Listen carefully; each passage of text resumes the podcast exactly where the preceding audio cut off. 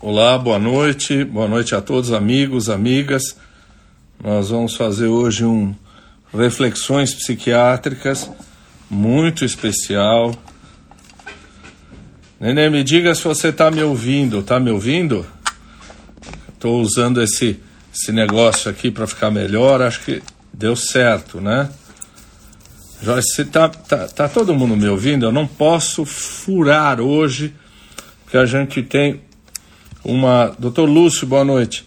Tá me ouvindo bem? Ah, obrigado, obrigado. Vanessa, olha, hoje eu não posso furar em nenhum detalhe, nenhum detalhe, porque hoje nós temos a entrevista com uma profissional, assim, muito, muito, muito especial, muito experiente e que, de certo, me deixa uh, muito nervoso para entrevistá-la. Ah, muito obrigado. Ah, a Silvia entrou. Olha aí.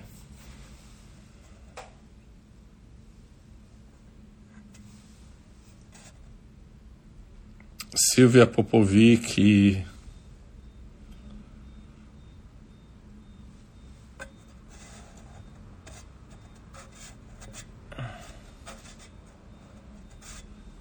Uhum.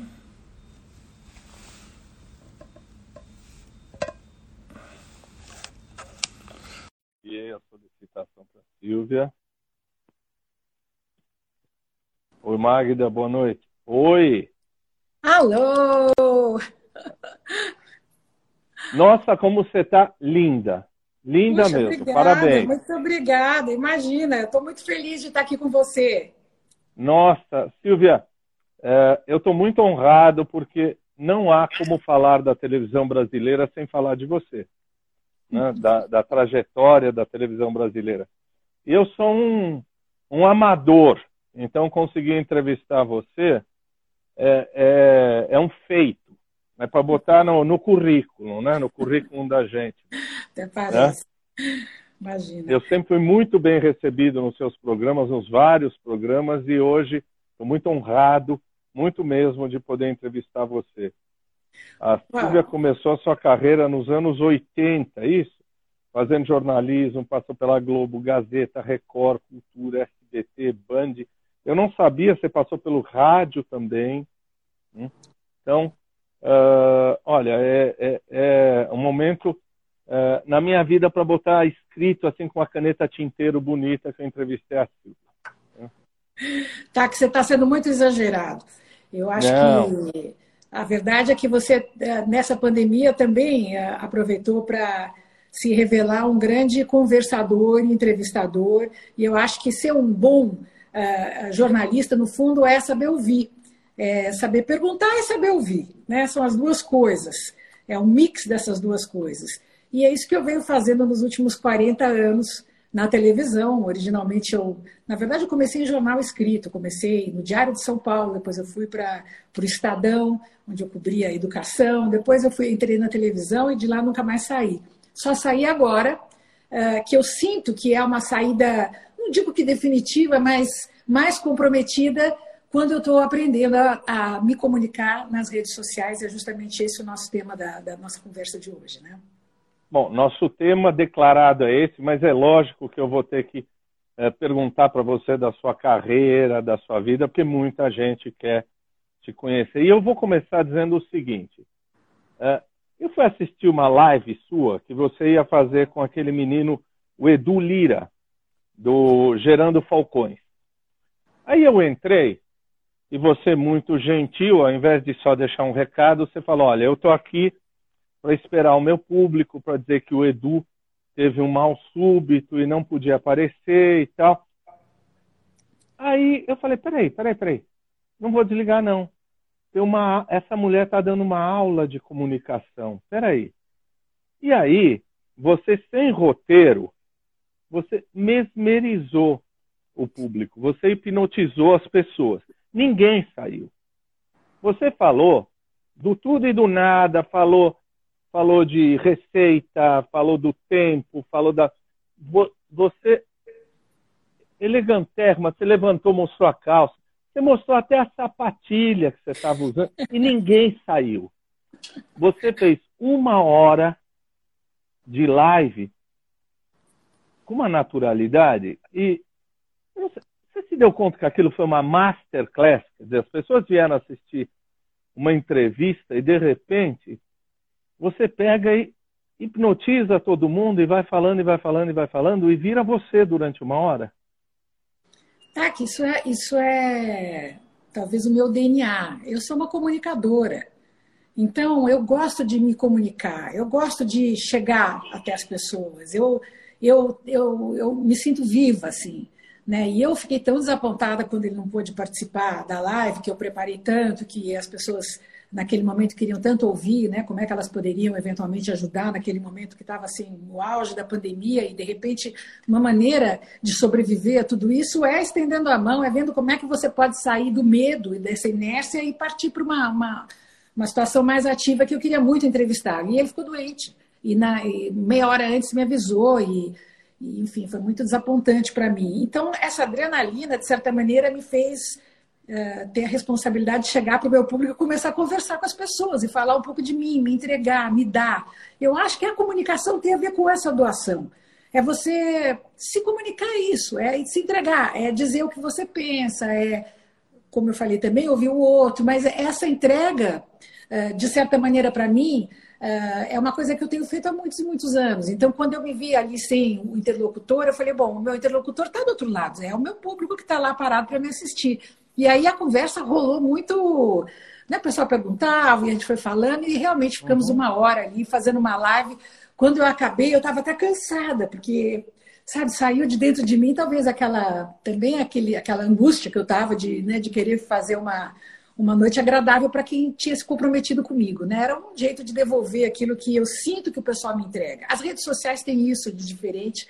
Já voltando a falar do nosso tema de novo, é, que você tem essa reação imediata. Você vê, as pessoas estão aqui escrevendo, comentando, e, e na televisão aberta, o público é muito maior, mas você não tem essa interação imediata. Você tem os resultados do Ibope, mas eles são muito uhum. subjetivos, porque, sabe, você não, não é que a pessoa fala uma palavra, olha, você é simpático, você é maravilhosa, ou eu não gosto de você.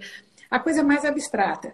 Né? embora seja muito concreto com relação à audiência, mas essa coisa da conversa, ela é ela é muito estimulante para quem gosta de se comunicar. Né? Então, isso redes sociais permitem com uma, com uma intensidade, às vezes até exagerada, porque também tem pessoas que se aproveitam desse canal para jogar o seu ódio, para jogar sua, seu ressentimento, uh, enfim, aí às vezes a conversa fica pesada, né? Mas grande parte das vezes, e comigo, eu sinto que tem sido uma, uma troca muito amorosa, construtiva e que tem me botado para frente, me ajudado.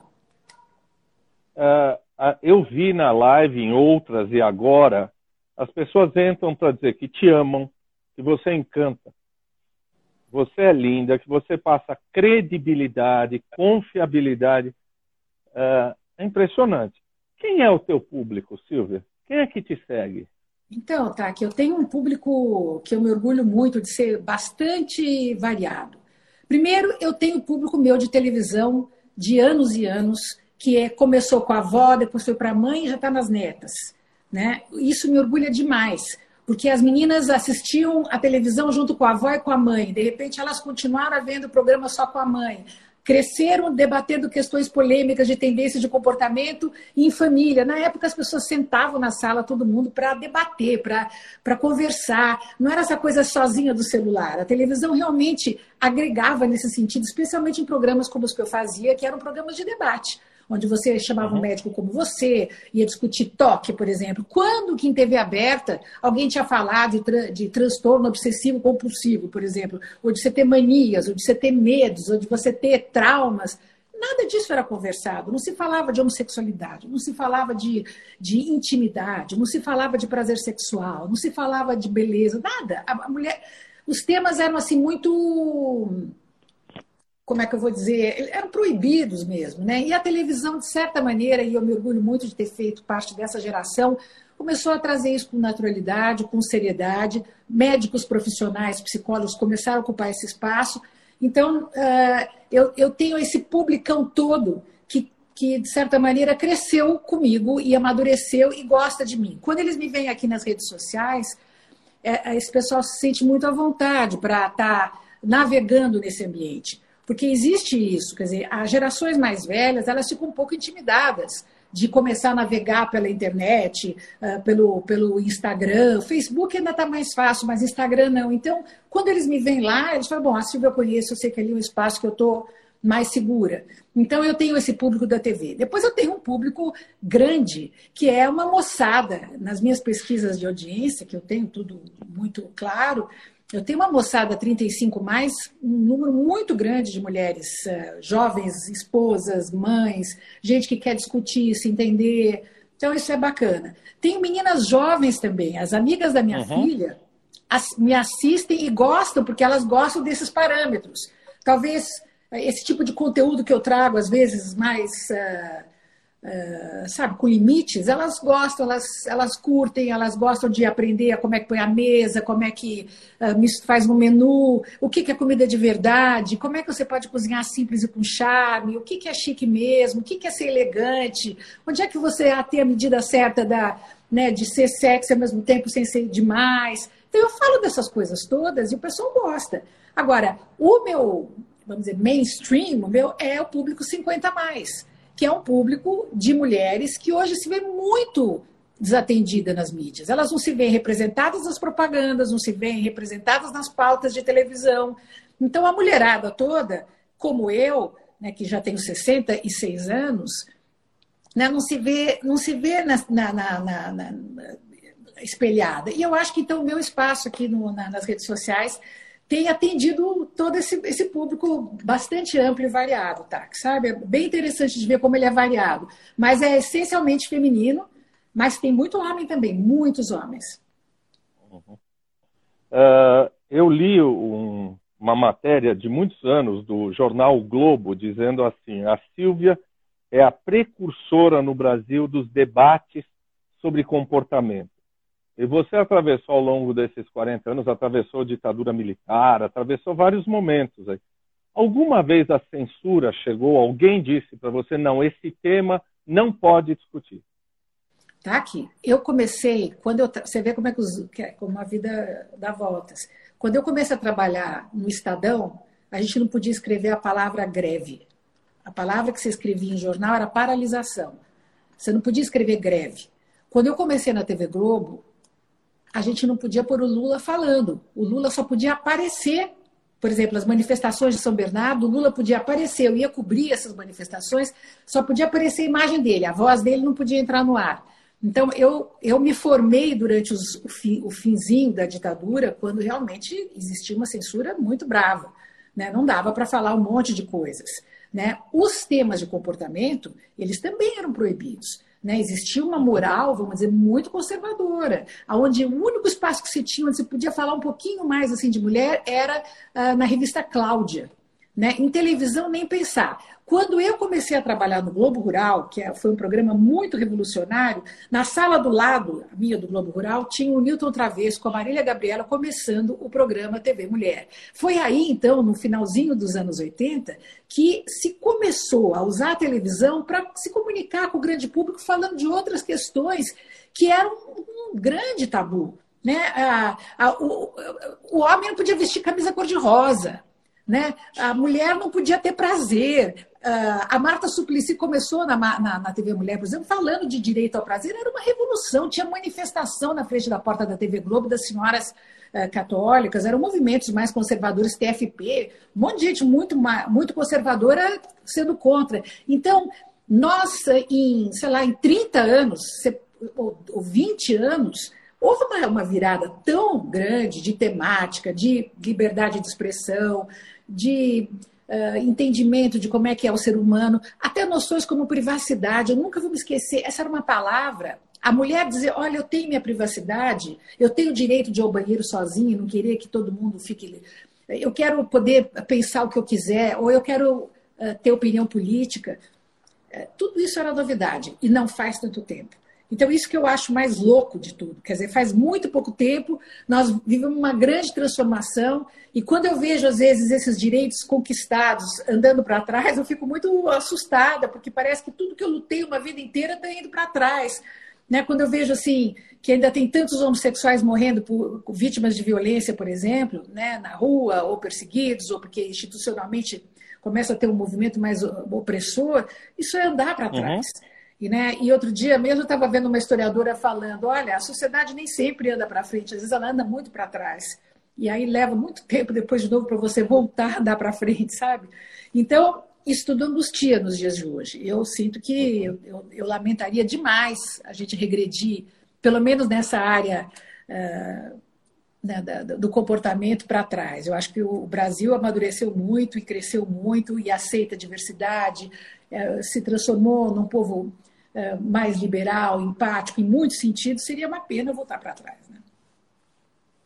É, você falou uh, desses costumes, né? Nós estamos voltando para alguns costumes conservadores. Você falou, homem não pode usar camisa rosa, né? Falar de sexualidade começa a ser complicado, né? Nós estamos vivendo uma, uma meia volta volver. Né? Eu queria perguntar para você se alguma vez nesses 40 anos você disse assim: essa pessoa eu não entrevisto, ou esse assunto eu não vou falar? Olha, eu, uh, eu, sempre falei de tudo que eu quis falar. O que eu não quis falar também, eu não falei.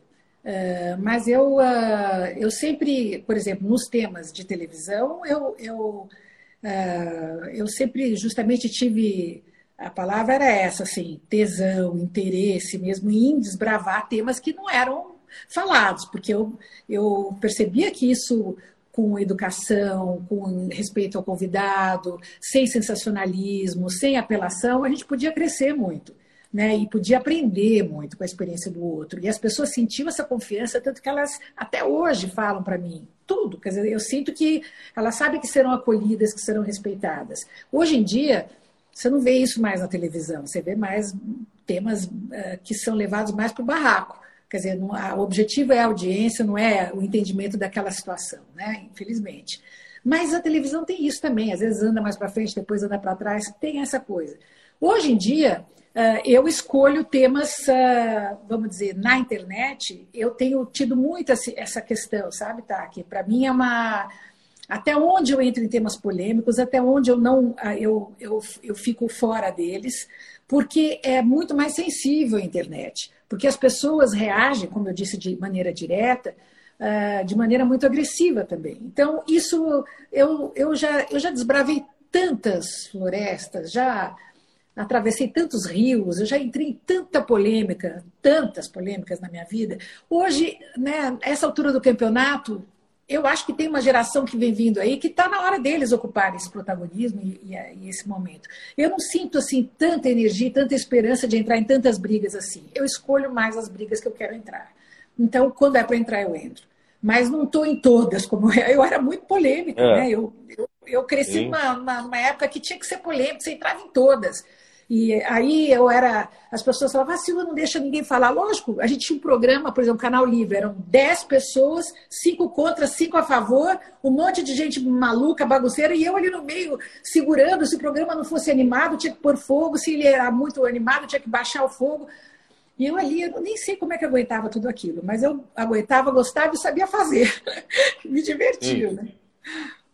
Mas você nunca disse para o seu produtor ou para a sua emissora, este camarada ou essa pessoa, eu não quero entrevistar, não dá, eu não quero. Ou este tema eu não vou tratar. Não está em mim, não dá para tratar. Não me lembro disso, você sabe que eu sempre enfrentei todas, assim, eu não... Uh... Por exemplo, uh, recentemente até na Band, eu estava agora nessa última experiência da Band, houve algumas situações que eu achava que, que aquelas pessoas não eh, deviam, não deviam ser entrevistadas daquela maneira, entendeu? Então, eu fiquei um pouco constrangida. Mas aí, há, há situações, quando eu tenho autonomia sobre os meus programas, que foi 95% das vezes, eu sempre tive autonomia, eu podia escolher a maneira como eu conduzia. Então, não tem por que não entrevistar alguém. Você entrevista. E aí você pergunta o que você quer perguntar. Né? Quando você não tem autonomia na direção do programa, aí fica mais complicado. Aí você muitas vezes se vê constrangida, estando ao lado de alguém que você vai ter que levantar a bola da pessoa, o seu colega do lado está levantando a bola e você tem que fazer cara de paisagem. É desagradável é. isso.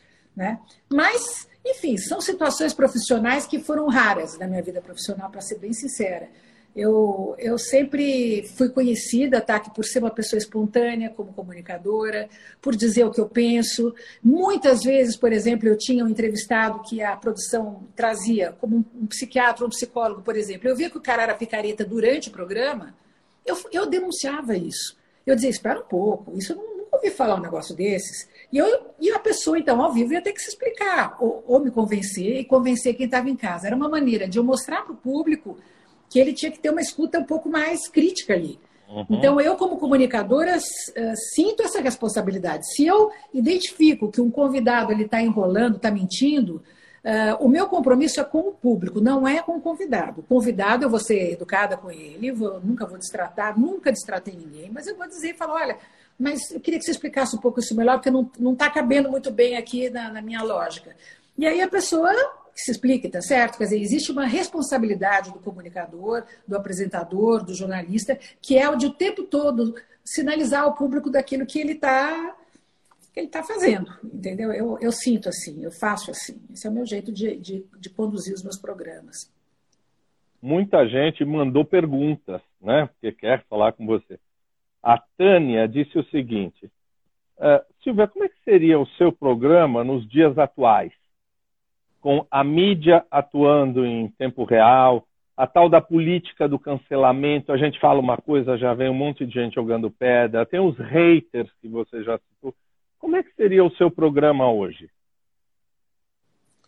Depende do formato do programa, pessoal. Isso, isso tudo tem, depende muito. Se você faz um programa ao vivo de serviço, é, você está prestando serviço. Você faz um programa jornalístico, você faz um programa de debate, depende do que você vai fazer. Né? Uh, eu não tenho medo de fazer programa ao vivo. Aliás, eu adoro, é o que eu gosto, eu acho uhum. que eu sei fazer bem, eu adoro. Eu faria qualquer tipo de programa hoje, mas, uh, uh, como eu disse agora há pouco, essa polarização na política, na vida, no, na, na, na pele das pessoas, o jeito que as pessoas estão se desrespeitando, tem dificuldade de ouvir o argumento do outro, de entender a posição do outro, ou até de aceitar que o outro pensa diferente de você. Meu Deus, qual é o problema? Alguém pensa diferente de você, isso é, sabe, isso é soma. Entende o lado do outro, ele vai entender o seu e vamos embora. Agora não dá. O jeito que está hoje está insuportável. Eu acho assim de um autoritarismo, essa coisa, esse cancelamento, de uma agressividade que aí é assunto para psiquiatria. Sabe, sinceramente, é muito, muito violento. Eu não eu não estou mais para isso, eu não aguento mais isso, eu não tenho mais espaço dentro de mim para ficar lidando com esse ódio, eu não preciso disso, sabe? É uma coisa assim que eu. Não sei se é por causa da pandemia, não sei se é porque. Por causa dos anos já que eu tenho de janela. Eu, hoje em dia eu não tenho interesse, sabe, Taka, de lidar com essa, com essa energia tão negativa. Assim. Não é uma coisa que me, me faz bem, sabe? E eu fico muito desapontada com pessoas que eu tenho visto agora, sabe, o jeito que elas pensam, o jeito que elas agem, a maneira como elas reagem, eu acho muito feio, muito imaturo, muito, muito uma pena mesmo, sabe, o que está acontecendo. É, uma pessoa que está nos assistindo diz que adora você, aliás, todo mundo adora você. Imagina, disse assim, é Silvia, adoro você porque você se apresenta sem influência da esquerda. Eu não entendi. O que, que ela quis dizer não. com isso? Você entende por que, que ela está dizendo isso? Não sei, eu acho que as pessoas elas não entendem muito bem o que, que é a esquerda. A esquerda virou uh, uma, um estereótipo e a direita também virou um estereótipo. Está tudo muito uhum. polarizado. Então, eu, eu falo usando vários argumentos e considerando vários pontos de vista quando eu coloco meu ponto de vista, minha opinião. E, e não sou dogmática, não sou, sabe, é só isso ou só aquilo. Então, é talvez o que essa moça esteja querendo dizer é isso, quer dizer, que eu não, que eu não, não, não sou autoritária na minha maneira de colocar e de expressar a minha opinião. Assim como uma pessoa uh, de direita, uh, extrema direita, também tem uma maneira dogmática de colocar a sua opinião. Por isso que eu acho que é, é burrice isso. Sabe, vamos discutir com, com com entendimento, com detalhes, com argumentos, com, com um pouco de, de, perspectiva histórica, sabe, com sensibilidade. Eu acho que a gente é mais inteligente do que ficar nessa briga tão polarizada que, que no fim só deixa cada um mais distante do outro e não vai ter entendimento. Nesse momento, nós precisamos ter um entendimento. Nós vamos ter que sair da, da, das situações que, que, que, o país está. E como é que nós vamos sair? É, é tentando uh, se ouvir, pelo menos, para ver como é que a gente pode melhorar. Você se manifesta politicamente? Você toma partido político? A gente está vendo nas redes aí uma verdadeira briga entre atrizes. Uma diz que para ela está tudo bem, a outra diz que é hora de tomar partido. Você se manifesta politicamente? Eu me manifesto politicamente, mas eu tenho, eh, como jornalista, eu entrevisto pessoas de, por exemplo, agora na Prefeitura de São Paulo, eu fiz uma série de lives com todos os candidatos à Prefeitura de São Paulo. Então, eu prefiro não me posicionar politicamente, porque isso me tira a independência na hora de entrevistar um, uhum. um, político. A vida inteira eu fiz isso. Quando eu me posicionei, que foi quando eu fiz a campanha do Ulisses Guimarães, foi a primeira eleição para presidente da República depois da ditadura, quando nós foram as diretas, justamente. Eu fiz questão de participar desse momento ativamente. Fui convidada, aceitei, saí de um programa de televisão e falei: olha, estou participando ao lado desse homem que, para mim, foi um dos grandes democratas, um dos grandes brasileiros que, que ajudou o Brasil nessa transição para a democracia. Então, eu quis participar da campanha, a primeira campanha política depois de 30 anos para presidente da República. E foi muito claro. Mas uh, eu sou uma pessoa liberal, todo mundo sabe disso pelas posições que eu assumo de um modo geral. Eu sou uma pessoa uh, humanista. Uh, e, e, as minhas posições eu sempre deixei muito claras. Agora, eu não me identifico com nenhum partido, porque eu acho que isso não é bom para mim, profissionalmente falando. Como jornalista, eu não devo me identificar com ninguém, mas eu me identifico com posições e tomo posições em situações que é, específicas. E aí sim eu digo o que eu penso. Tá. É, nessa, nessa caminhada aí que eu estou fazendo, né, além da psiquiatria, além da medicina e tal, às vezes eu me deparo com a seguinte dúvida. Quando eu vou falar com o entrevistado, eu devo perguntar para ele: tem alguma pergunta, algum tema que você não quer que eu faça? Isso é, um, isso é algo que você faz? Não. Você recomenda perguntar isso para as pessoas? Eu nunca faço não. isso. Eu nunca digo quais são as perguntas que eu vou fazer. Nunca pergunto se tem algum tema que você não quer falar. Isso é café com leite, isso não é entrevista. Sabe, se você está entrevistando com credibilidade uma pessoa, alguém, essa pessoa vai virar no ar e vai falar: olha, sinto muito, desse esse assunto eu não quero falar. Quer dizer, você entende? Ela pode dizer isso para você no ar e o público vai ter o direito também de saber que ela não quer falar daquele assunto. Agora, você fazer uma coisa macumunada com o seu entrevistado, de amiguinho, entendeu? E depois chegar no ar e fazer uma representação do que seria uma entrevista, isso é enganar o público. Então, isso eu não faço, nunca fiz. Jamais disse, vou perguntar essas coisas para você. Nunca. Jamais faço isso. Mesmo porque tira o frisson da entrevista. É gostoso uhum. estar na ponta do casco. Você está me entrevistando, é um estresse positivo. Eu responder as coisas que você vai perguntar, eu estou num estresse positivo aqui também, não sei o que vem aí. E eu me sair bem na resposta faz parte da energia de uma boa entrevista, do astral de uma boa entrevista. Se você já deixa cartas marcadas, a entrevista fica aquela coisa morna, sem graça e, e, e, e mentirosa, porque o público está achando que está sendo de verdade, muitas vezes já as coisas estão combinadas. Comigo nunca teve isso. A, a Fernanda Papa de Campos manda o seguinte: você está linda, aliás, é, é unânime. Ah, Qual é o seu limite, Silvia? Botox, plástica, até onde você iria? Qual é o teu limite? Eu iria até onde eu quisesse. Eu acho que a gente é livre para decidir o que quer fazer com o próprio corpo. Não tem isso, não tem regra. É, uma coisa é a discussão política que tem, até onde você tem que se uh, transformar para agradar a sociedade, para se manter eternamente jovem, até onde você está sendo submetido, humilhada como mulher, e de fato, envelhecer no Brasil é um desafio.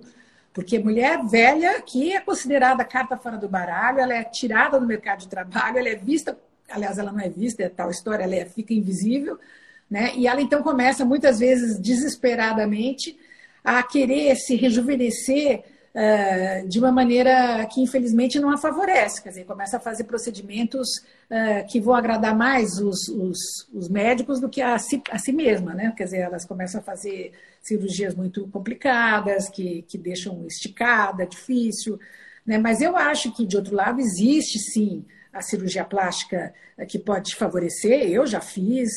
Eu acho que um botox bem colocado também é uma coisa que te, pode te favorecer a tirar um ar pesado. Eu acho que a gente, se tiver recursos e condições e for importante para a sua vida profissional, para a sua vida pessoal, está no seu melhor, né? Então eu acho que você pode procurar esses recursos. Agora, sem estresse, né? sem essa, essa neura de, de se, ter que se vestir como se fosse uma garotinha de 15 anos, ter que ficar, uh, não sei, se infantilizando uh, ou querendo ser uma coisa que você já não é mais. Eu acho que a beleza de verdade que vem de dentro, né? numa harmonia, que se você conseguir realmente harmonizar o seu visual com o que você é, o que você está, isso é a perfeição. Porque também você não tem que ficar uma velha caquética de pendurada, maltratada, não. sem hidratar a pele. Eu, eu gosto de me cuidar. Eu acho isso muito importante. Eu acho que isso faz bem para mim. Eu ponho perfume para vir falar com você aqui. Porque eu me sinto, sabe, eu, eu, eu tenho isso, eu, eu preciso me sentir bem. Então, eu, eu, se eu estou no meu melhor, sabe, pentear o cabelo. Eu, por exemplo, live para mim é como se eu fosse me encontrar com você num restaurante. Sabe, eu não, eu não fico de pijama fazendo live. Eu me visto, me arrumo, ponho uma roupa legal, vou fazer uma foto se o look estiver bonito, né? Vou postar amanhã nas minhas redes sociais. Eu ponho o perfume porque eu quero me sentir bem, eu quero me sentir.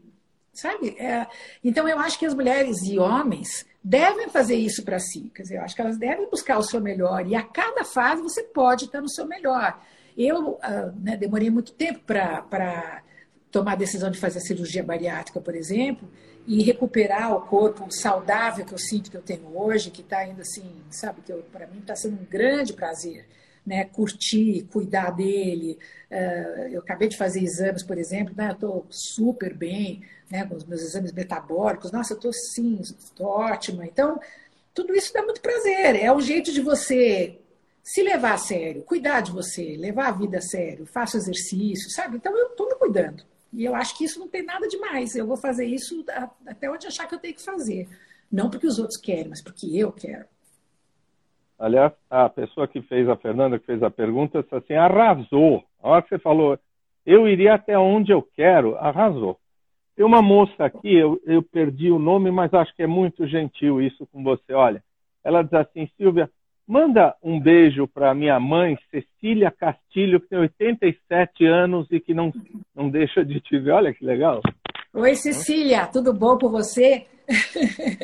Me assiste lá. Olha, as, as pessoas que dizem que estão com saudade de mim, muitas delas não sabem que eu estou nas redes sociais. Então, eu acho que cabe aos filhos, às meninas mais jovens, avisarem, mostrarem para suas mães, para suas avós, para suas tias, para também fazer com que elas se sintam mais à vontade de se digitalizarem. Né? Eu estou numa batalha muito grande para mostrar para essa geração toda que cresceu na televisão que as redes sociais estão aí para nossa diversão. Rede social, Uh, por exemplo, eu descubro tanta coisa legal, eu acho tanto fornecedor legal. Nessa pandemia, tá? O que eu descobri de fornecedor legal, desde frios embutidos até queijos. Uh, nossa, eu fui atrás, assim, e tudo através das redes sociais. Então, muito gostoso, sabe? Essa pesquisa que você vai indo, porque tem imagem, eu sou muito visual, então eu gosto de ver como é que é a fazenda que está vindo, assim, sabe? Para mim foi muito legal. E eu acho que muitas uh, pessoas ainda não chegaram lá. Embora 70% da população brasileira já esteja digitalizada, já esteja com o seu celularzinho na mão, né? Nem todas frequentam as redes sociais. Elas podem usar para fazer o WhatsApp, que aí é mídia social, diferente. Mas nem todas estão em todas as redes. Né? Algumas só estão no Facebook. Eu acho que tem mais coisa para se aventurar. Né? O Instagram é um dos lugares, tem os canais do YouTube, tem muita fonte de, de informação, de diversão, de prazer, de nossa, de visual, tem o Pinterest, tem um monte de lugar para você realmente uh, enriquecer uhum. o seu mundo né, de, de, de informação. É, eu vou te perguntar algo delicado. É, eu converso privadamente com várias pessoas, até por questões profissionais, que já estiveram na TV, e às vezes eu sinto assim, que a pessoa passa de um estúdio onde ela tinha um monte de gente fazendo o programa, para uma mídia eletrônica. E eu acho que alguns encaram isso como se fosse um ostracismo, como se eu tivesse perdido o poder, perdido o prestígio. Eu sinto, às vezes, algumas pessoas, não todas, uma ponta melancólica. Você ficou melancólica por sair da TV? Não, não, de jeito nenhum. São 40 anos de televisão, tá aqui. 40 anos. Eu fiz muitos anos de televisão, muitas horas. Eu talvez seja uma das profissionais que mais trabalhou ao vivo na televisão brasileira. Eu e o Silvio Santos. Porque eu tinha programas diários, eles semanais uh, de, de 10 horas. Eu, os meus eram uhum. programas de duas horas, de três horas, ao vivo todos os dias. Então, uh, eu não tenho nenhuma melancolia com relação a isso. O que aconteceu comigo foi uma transição forçada. Porque o que, essa que é a verdade. Eu estava na Band de manhã fazendo um programa que chamava. Uhum. Uh, ai, gente, agora esqueci o nome do programa. Pode? Acho que é Alto Falho. É. Ai, gente, como é, que chama? agora... Tava... Nossa, tanto programa. Não pode uma coisa dessas, Taki.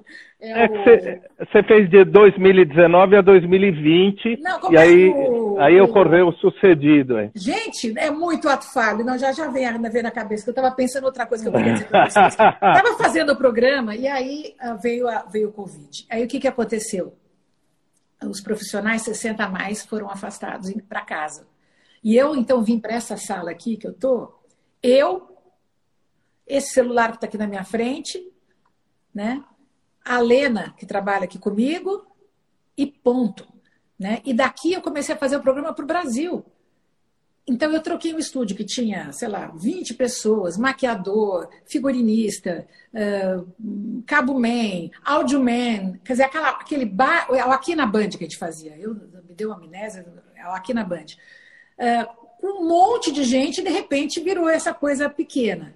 É bom fazer assim? Não, não é bom fazer televisão assim. Por quê? Porque você não sabe quando vou te chamar aqui em casa, o sinal cai. É muito mais precário, tá? Que até que hoje nós estamos muito bem no nosso sinal aqui, tamo, não está dando uhum. problema. Mas normalmente, sabe, cai, dá problema, é, é instável. Vamos dizer, para fazer televisão é instável. De outro lado, é sensacional. Você pensar que com uma televisão, com, com um telefoninho aqui, nós estamos falando com o mundo.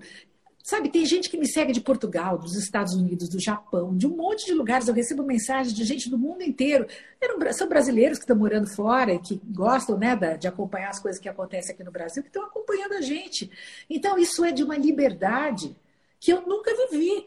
Quer dizer, eu sempre tive que ser empregada, contratada de uma emissora. Hoje eu não preciso mais isso para me comunicar. Eu tenho aqui, com esse canal, vontade de fazer e disposição, eu, eu me comunico com quem eu quiser.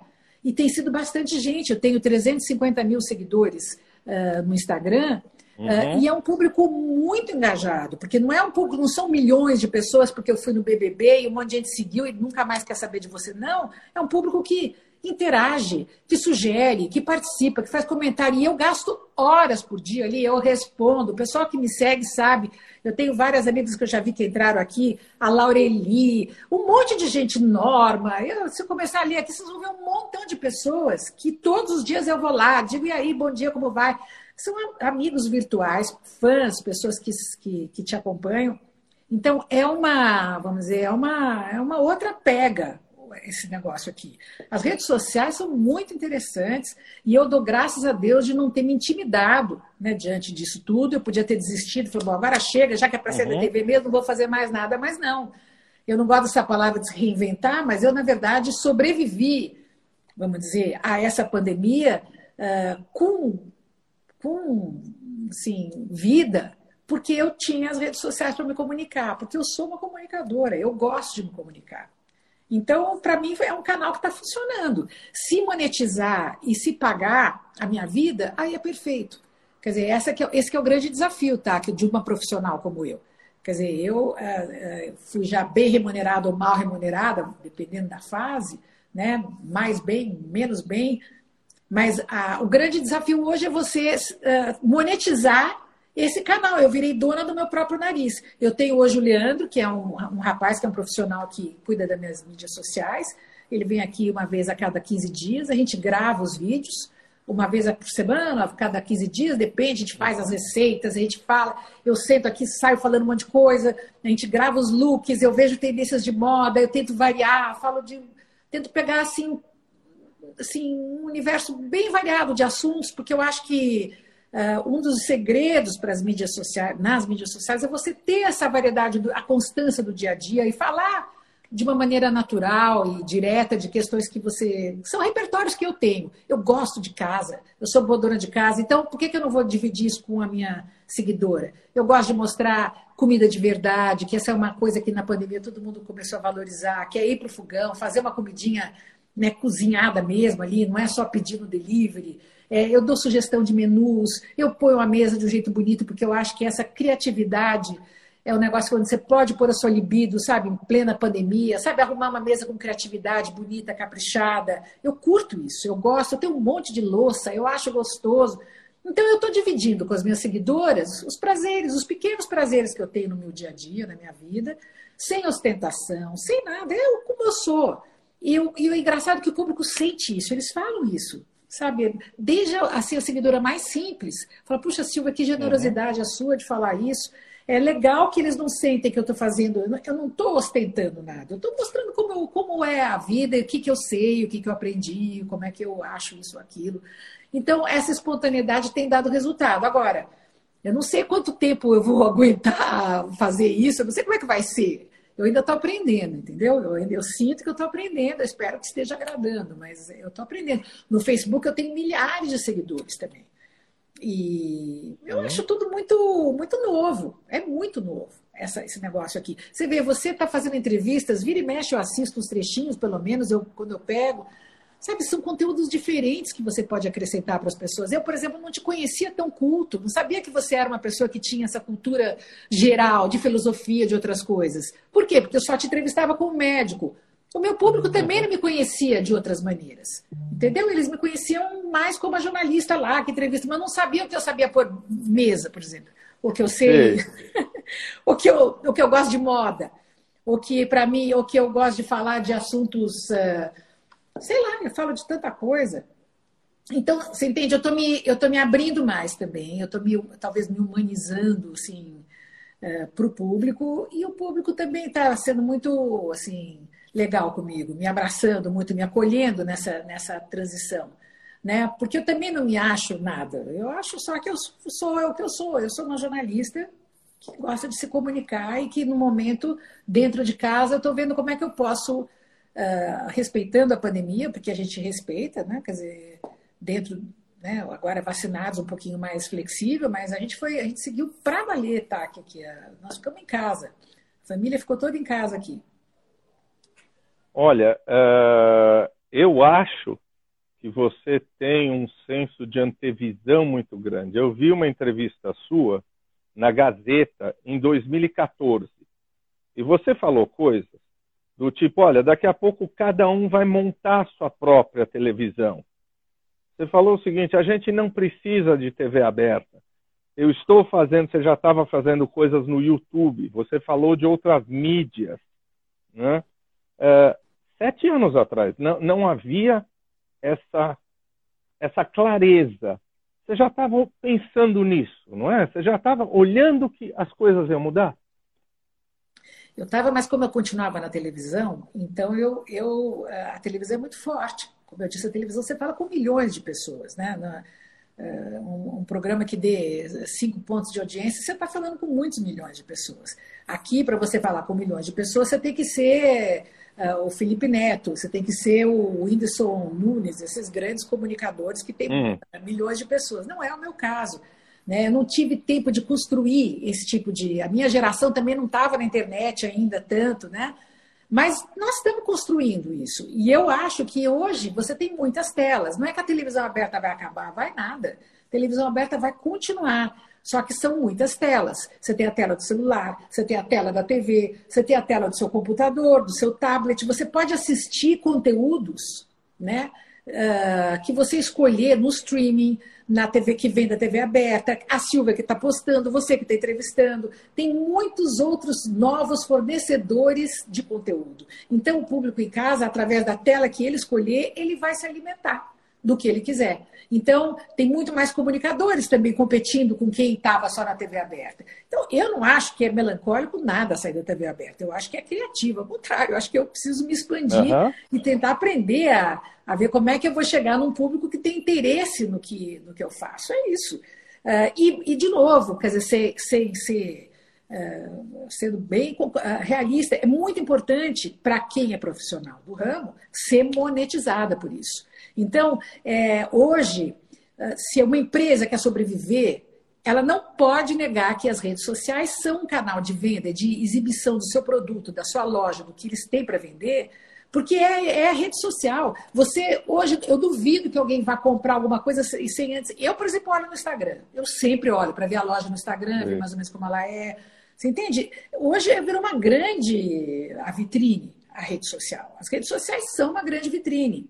Né? Então, se você quer, por exemplo, estar tá junto com uma pessoa como eu, que estou falando com o público, que é o que interessa para aquele, aquele cliente, por exemplo, nós somos grandes uh, uh, uh, ajuda, vamos dizer, né, para essas empresas, porque a gente chega direto nesse público. Então, o grande desafio agora, que é acertar o conteúdo e, ao mesmo tempo, ter parceiros, que eu tenho já alguns parceiros, que eu agradeço, inclusive, que, que, que já perceberam que eu falo e vendo muito bem para então, eh, tem parceiros de roupa, parceiros de sapato, parceiros de mesa aposta. Eu estou apostando em vários segmentos, porque eu sei que o meu público acredita no que eu falo e eu só falo para o meu público aquilo que eu acredito. Então, tá tudo certo, entendeu? Eles sabem que podem confiar em mim, diferentemente de influencers que tem aí que falam qualquer coisa. Então, de novo, eu acho que o jornalista, as pessoas, o público vai saber discriminar quem é um influencer que não tem, eh, vamos dizer, formação eh,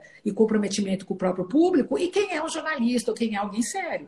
O público vai ter que aprender isso, vai aprender a discriminar, vai ter que aprender a perceber o que é fake news e o que não é, vai ter que aprender a navegar nos sites profissionais de jornalismo para identificar né, o que é roubada do que não é. Todo mundo vai estar amadurecendo nesse processo. A gente, como comunicador, o público também, como uh, consumidor dessas informações. Bom, o que eu não vejo em você é nenhuma melancolia. Eu vejo você com tesão, vejo você com savoir-faire para fazer as coisas, é interessantíssimo. Eu vou fazer uma pergunta. Aliás, muita gente perguntou isso, eu vou tentar colocar as várias perguntas numa só. Você, eu sempre te vi muito, muito alegre, muito saltitante. Você mesma dizia que você era uma gordinha sexy, todo mundo falava isso, todo mundo achava você linda.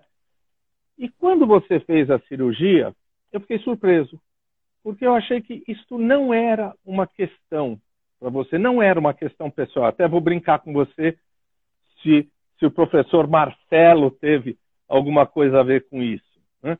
E aí as, pergun as perguntas, as pessoas vêm e dizem assim: você sofreu de gordofobia? Houve alguma coisa nesse sentido que te levou para tomar a decisão de fazer a cirurgia bariátrica? Não, eu, não, eu acho que eu, que eu sempre soube tirar partido da, do fato de, de, é, de, ser gorda, e já fui bastante gorda, e menos gorda, mais gorda, já emagreci, já engordei, já fui bem, sabe? Já tive várias fases, né? É...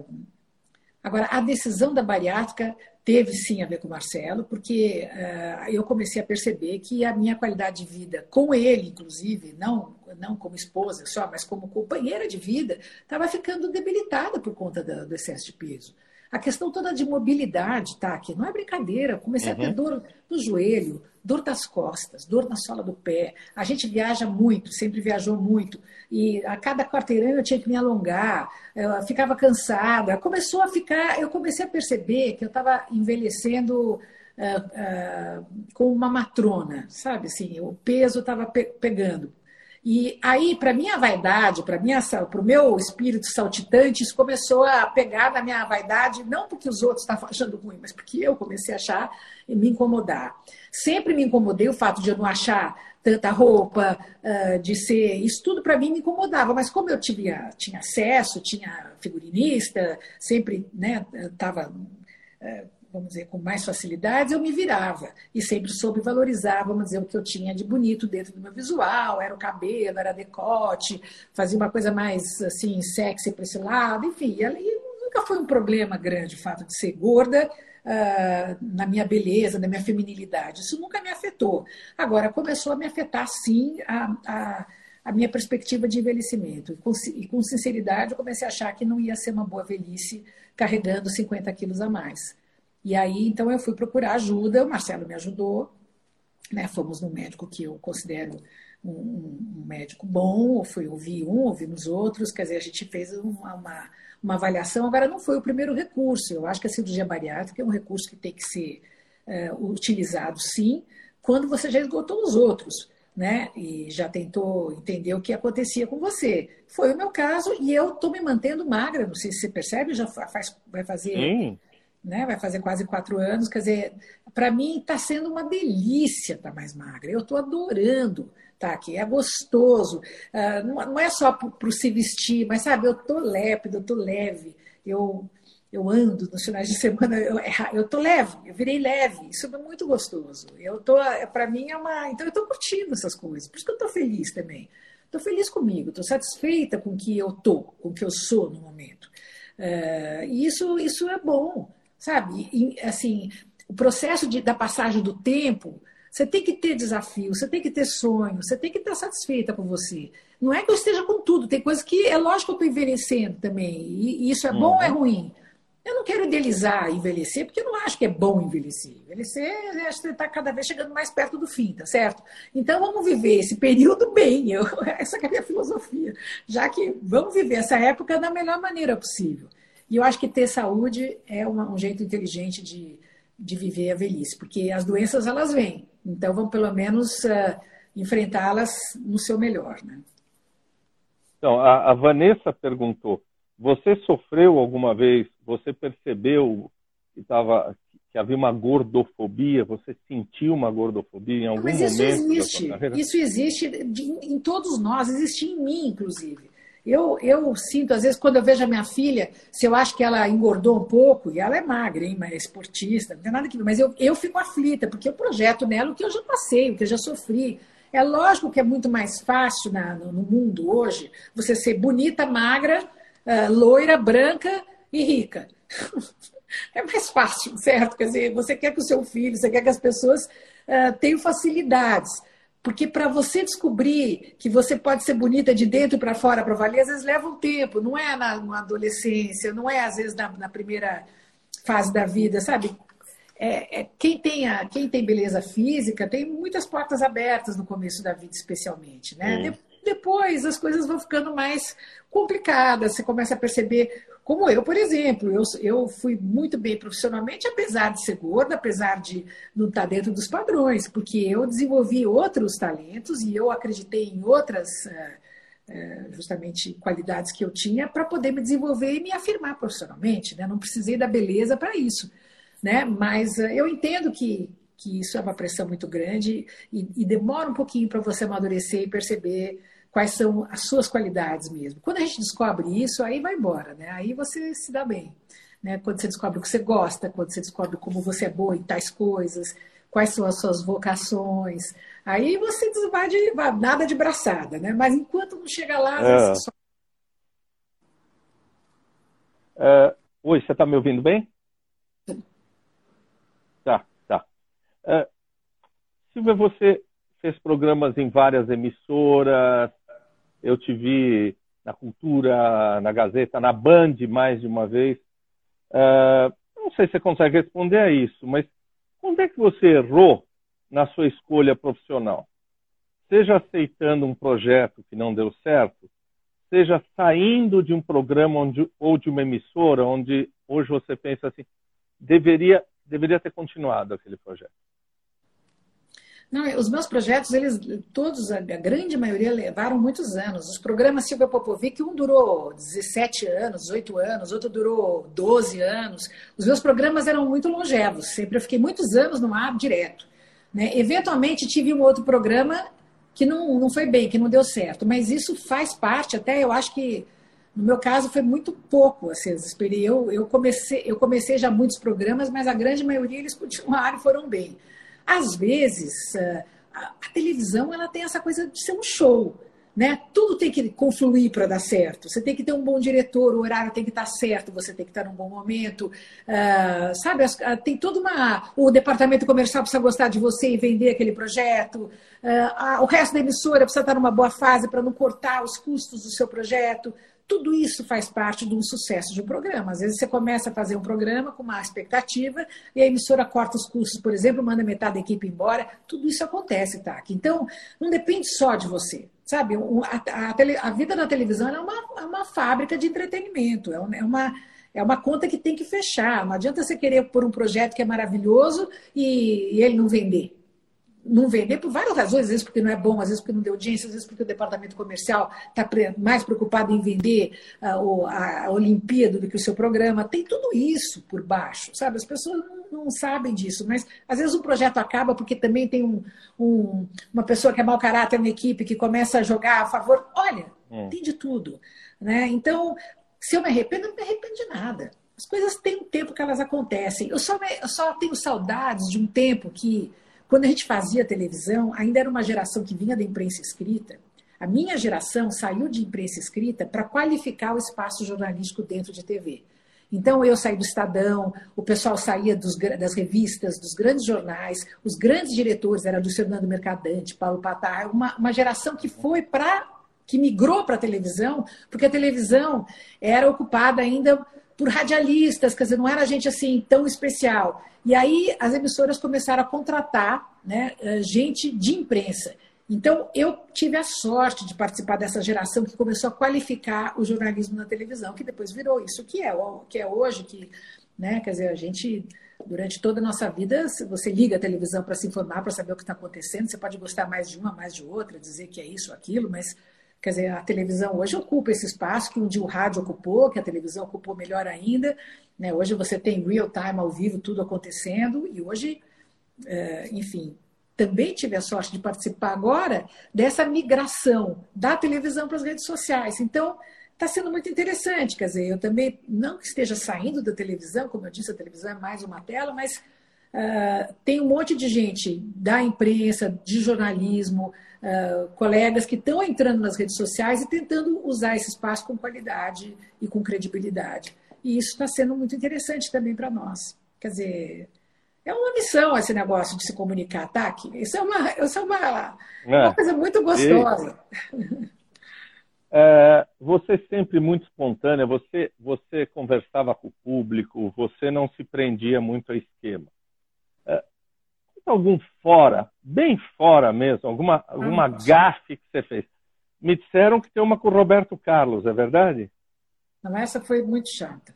Essa foi muito chata. Eu acho que até hoje ele não gosta muito que eu conte essa história. Fico até meio, meio chateada porque eu contei num livro. Então depois... troca, troca de gafe. Não, até posso contar, coitado, mas é que eu, eu fiquei. Eu, foi a primeira entrevista que ele deu ao vivo. O Roberto era exclusivo, eu trabalhava na Globo, fazia o Jornal Hoje, apresentava o Jornal Hoje e fazia as entrevistas de sábado Uh, uh, eram entrevistas assim com o pessoal de artes e espetáculos. E aí uh, o Roberto estava chegando no final do ano e o Roberto ia fazer um grande show no final do ano. E aí o meu editor falou: Olha, Silva, você vai entrevistar o Roberto Carlos esse ano para o Hoje ao vivo. Eu falei: Nossa, eu nem dormi. Porque aí o Roberto, naquela época, estava ainda no auge da, daqueles toques que ele tinha, que não podia, a equipe não podia se vestir de marrom, ninguém podia se. Olha, se, bom, você que é especialista no assunto sabe Sim. como ele sofreu. Eu nem sei se você tratou dele ou não, mas a verdade é que era uma coisa que a gente tinha que obedecer um monte de rituais, não podia encostar, não podia. todas uhum. as maçanetas tinham que ser. Uh, e olha, era uma coisa. Bom, e aí eu me preparei, me vesti, pus a roupa azul, tudo certinho para não dar um fora, sabe? Eu queria assim fazer a melhor entrevista, era uma oportunidade maravilhosa. Aí a gente tinha que estar sentada já esperando, ele chegava, já sentava, entrava ao vivo, não podia, sabe? Tinha um monte de coisa que não podia. E eu estava fazendo tudo direito. Aí, quando, quando me avisaram, vamos entrar no ar, ele, pumba, entrou simpaticíssimo, querido, sentou na minha frente, cruzou a perna, assim, sabe quando cruza a perna, assim, ficou na minha frente com a perna cruzada, aquele tênis branco Adidas, na época era chiquérrimo, uma calça jeans. Bom, e aí eu já toda vontade, né, já toda assim, me achando, né, fiz a primeira pergunta, respondeu, já falei, bom, tô podendo, né. Na segunda pergunta eu fui lá e, pumba, pus a mão na perna dele, assim, quando eu pus a mão na perna dele, eu vi que eu estava pondo a mão numa prótese. E aí deu aquele negócio assim, eu quase desmaiei, juro, eu fiquei tão sem graça, eu me sentia assim invadindo, sabe, um espaço. E ele foi maravilhoso, ele foi generoso, tudo ao vivo, gente. TV Globo, na época dava, sei lá, 25 pontos de audiência, uhum. milhões, Brasil inteiro assistindo a minha entrevista com o Roberto. Quando eu pus a mão na, na perna dele, assim, que eu senti, que, que eu invadi assim uma, um espaço dele. Fiquei muito sem graça. E ele foi muito generoso. Ele pegou, deu risada, nós não falamos do assunto, eu rapidamente tirei a mão assim, quase peguei a mão e enfiei no bolso de trás da calça, já não sabia mais o que fazer. Foi muito.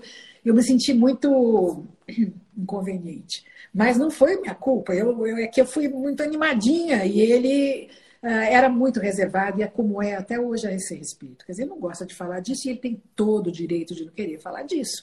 Mas aconteceu, o que, que eu posso fazer? Quer dizer, aconteceu ao vivo, foi uma das coisas que uma saia justa, mas já houve outras situações onde eu também esquecer nome de convidado, como eu esqueci agora o nome do aqui na Band, sabe? As coisas acontecem ao vivo. Uhum. Nós estamos ao vivo, de repente não vem na claro. cabeça.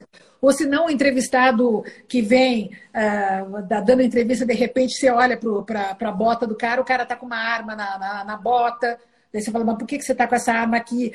Várias coisas. Por exemplo, entrevistado que era nervoso, trazia uma garrafa de vodka, ficava tomando vodka durante o programa. Falou, mas escuta, você vai ficar alcoolizado aqui no programa? É que vai ser? situações. Já teve uma senhora que, que desmaiou na plateia, no meu braço, tuf, caiu no meu colo, e eu peguei a mulher, aí eu falei, gente, aí vem segurança, tira a mulher do... Tudo ao vivo. Já teve situação de eu estar no, no SBT, eu tinha um programa com uma plateia de 400 pessoas ao vivo, uhum eu entrevistando o doutor Zerbini, uh, doutor, os, gran, os maiores cirurgiões especialistas em transplantes do Brasil, todos ali, com os grandes transplantados também, um baita programa de prestígio, e de repente uma, uma bandidagem veio se esconder na minha plateia, porque na época não tinha detetor de metal, entrava quem queria lá na plateia, e aí os policiais entraram correndo atrás de dois bandidos que tinham matado um colega deles, uma tragédia, e no meio do meu programa, eu ali ao vivo fazendo, começo a ouvir aquela barulheira ali atrás, eu só ouvindo aquele negócio, e de repente mandaram cortar, corta, corta, chama o break. Daí eu chamei o break, vieram dois seguranças, um cada um me pegou aqui de um braço, me afastaram e falaram assim: olha, Silvia, nesse momento tem um bandido armado aqui dentro da plateia, a polícia está querendo pegar porque ele matou um, um, colega deles e nós temos que continuar o programa, como é que nós vamos fazer? Daí eu falei, como é que nós vamos fazer? Eu falei, eu tenho que voltar, eu não posso não, eu, como é que eu vou? Então eu fui, avisei o doutor Zebino, tudo falou assim, olha, está acontecendo isso, qualquer coisa você se esconda atrás da bancadinha. Eram umas, umas, umas coisinhas meio pequenininhas, as pessoas tinham que se esconder ali atrás se tivesse tiroteio, porque podia acontecer. Bom, para resumir a ópera, teve ainda mais dois intervalos, né, onde a bandidagem estava lá, até que finalmente, num segundo intervalo, a polícia conseguiu pegar os caras, tiraram de lá e nós continuamos o programa. Daí, desde então, Silvio Santos uh, pôs uma, uma detetor de metal na entrada do, do, do, auditório ali do SBT, isso era da Vila Guilherme ainda. E foi um baita estresse, mas em TV ao vivo muita coisa acontece, as coisas acontecem até nem lembra mais. O bom apresentador, eu acho que nesse sentido, sem modéstia, eu, eu me desenvolvi nessa, nessa direção, ele sabe administrar imprevistos. Um bom uhum. apresentador de televisão é uma pessoa que tem rapidez mental e de espírito para absorver a situação, trabalhar ela e fazer daquilo parte do show de maneira conveniente, porque também não adianta você só denunciar o que está acontecendo. Isso aí é fácil. Você tem que fazer com que a coisa caiba dentro daquilo que está rolando, né? Quer dizer, você tem que ter educação para sensibilidade para também não expor ninguém, enfim, fazer a coisa rolar, né? Eu acho que é isso que é um, assim, um bom apresentador de televisão, ele tem que ter essa, esse jogo de cintura. Uh, Silvia, a tua mãe foi um dos nomes mais queridos, um dos grandes intelectuais desse país, né? Ana Maria Popovic foi diretor do Instituto de Psicologia lá da PUC, uma grande educadora e, infelizmente, a gente sabe que uh, ela foi embora muito cedo. Uh, a sua filha Ana chama Ana por causa da sua mãe? Chama. A sua mãe é um modelo de mãe para você? Você pensa nela de vez em quando, quando cria Penso muito. Filha? Penso muito na minha mãe. Eu penso todos os dias da minha mãe. Acho que uma das coisas boas, assim, da, do luto bem elaborado é que você tem a pessoa dentro de você e você convive e conversa com ela. Assim, eu tenho minha mãe é, muito presente. E, e a Ana chama a Ana por causa dela. Já vai fazer, nossa, quantos anos? Quase 40 anos. Ela morreu em 80, 83, né? Então já vai fazer quantos anos? Já bastante tempo, né? 83 já vai fazer quase 40 anos. Imagina? 40 anos. Eu estava começando a carreira, começando minha vida profissional naquela época. mas ela era uma pessoa que, que certamente me ensinou a ser mãe, e eu digo que eu fui muito bem educada por ela. Assim. Então, uh, a minha mãe era também boa dona de casa, ao mesmo tempo era boa profissional, uh, era uma pessoa que tinha uma sabedoria de viver. Uh, aí eu, eu sei eu sei fazer coisas que eu aprendi com ela, eu sei bordar, eu sei fazer crochê, eu sei fazer tricô, e ao mesmo tempo eu sei, né, eu, eu dediquei a minha vida a construir uma carreira, construir essa carreira e também uh, acho que criei a Ana, minha filha, de um jeito que foi talvez um, um, a maneira como eu também fui criada, quer dizer, minha mãe sempre nos criou para o mundo, para a vida, e a Ana, apesar de ter sido uma filha tardia, né, eu tive ela com 45 anos, uh, ela não foi mimada, assim, não é uma menina mimada. Ela está hoje já no segundo ano de medicina, mora fora de São Paulo, mora em Sorocaba, e na PUC Sorocaba, justamente ela estuda lá. Uhum. E adora a faculdade, está fazendo a vida dela, mora em independência, sempre viajou sozinha também antes. Então, eu acho que está indo tudo muito bem nesse sentido. Eu acho que eu consegui uh, talvez tendo, tendo tido uma mãe psicóloga, uma boa mãe, um, pai também muito legal. Meu pai está vivo até hoje, né? Meu pai está com 93 Sim. anos. Eu, eu acho que a gente aprende né, com os pais da gente. É, tem coisas que você aprende também a não fazer igual. E essas eu corrigi. Eu sou muito diferente da minha mãe em muitos pontos. Né? Minha mãe não era uma mulher tão vaidosa como eu sou. É, ela tinha outros outros talentos assim. É, é diferente, mas é, é é muito gostoso, é um grande privilégio você exercer a maternidade. fico muito feliz de ter podido ser mãe e de viver esse papel, Taki. Porque se eu tivesse acreditado nesse conto de que só ser feliz profissionalmente ou só se dar bem profissionalmente, isso seria pouco para mim. Tive muita sorte de, ao encontrar o Marcelo com 40 anos, dele ter sido esse companheiraço que foi de entender essa necessidade minha. Ele já tinha outras três filhas muito queridas também. E aí é, e ele topou essa, essa, essa tentativa de, de, de buscar maternidade. Deu certo, graças a Deus, rápido. Uhum. e aí, uhum. então, eu, hoje a Ana está com 21 anos. Bom, eu, eu vou fazer a última pergunta, porque já roubamos tempo demais você da sua família. Você, eu, eu não cometo nenhuma inscrição, você fala, você tem 66 anos e está belíssima eu acho que você tem mais uns 40 anos aí pela frente trabalhando, né? Então, essa é uma pergunta que vai ser refeita lá na frente, porque você tem muita coisa a fazer ainda. Mas pelo que você gostaria de ser lembrada? Ah, por ser uma, uma, uma mulher uh, corajosa, uh, que se reinventou sempre, eu tenho isso, sabe, tá? Que a cada, cada 10 anos eu, eu mudo o assunto assim, vou atrás de sonhos, eu, eu não desisto fácil das coisas. Eu sou teimosa. Então eu me profissionalizei, eu consegui fazer um trabalho que eu gostava, eu fui mãe aos 45, eu resolvi mudar o meu corpo e buscar esse, esse outro momento assim de saúde para envelhecer, eu consegui.